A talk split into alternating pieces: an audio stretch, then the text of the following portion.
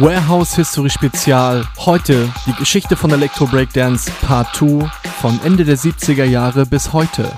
In den späten 70ern zogen sich viele der ursprünglichen B-Boys zurück und eine neue Generation von Tänzern wuchs heran. Sie kombinierten alte bekannte Basics mit mehr Spins. Etwa 1979 organisierte sich eine neue talentierte Breaking Crew. Ihr Name Rocksteady Crew. Bambata nahm sich ihrer an. Es folgten Auftritte im Mud Club, im Ritz und anderen Punkrock-Clubs in New York City. Als RSC für Malcolm McLaren im Ritz auftraten, begannen die Leute sie ernst zu nehmen.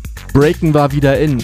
Der neue Tanzstil aber war anders. Zu den Floor Rocks kamen wilde abgehakte akrobatische Bewegungen, Headspins, Backspins, Handglides und White Miles, kombiniert mit Electric Boogie und dem Moonwalk alias Michael Jackson. Es waren Breaking Crews wie Rocksteady Crew, New York City Breakers, Dynamic Rockers, United States Breakers, Crazy Breakers, Floor Lords und die Floor Masters, die Anfang der 80er die Breakdance-Szene beeinflussten. Die größten Kontrahenten mit den härtesten Battles dieser Zeit waren RSC und Dynamics Rockers. Das Roxy in New York wurde zum Zentrum der Battle Fights. Hier kämpften Breaker, DJs, MCs, Rapper und Hip-Hop-Anhänger aus den verfeinerten Street Gangs mit Breaken, Scratchen, Rappen und Graffiti-Styling um die Vorherrschaft in der Szene. Bald standen diese Battles auch im Rampenlicht der Medien.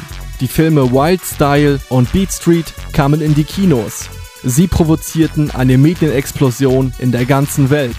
Breaking war neu, aggressiv und faszinierend zugleich. Die Bilder der Break-Akrobaten gingen über den großen Teich. 1983 bzw. 1984 schwappte die Breakdance-Welle auch nach Europa.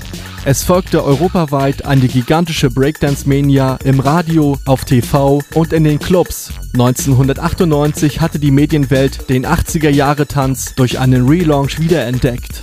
Eine Retrowelle entstand, die dritte Generation von Breakdancern kreierte Electro Breakdance, so wie wir ihn heute kennen.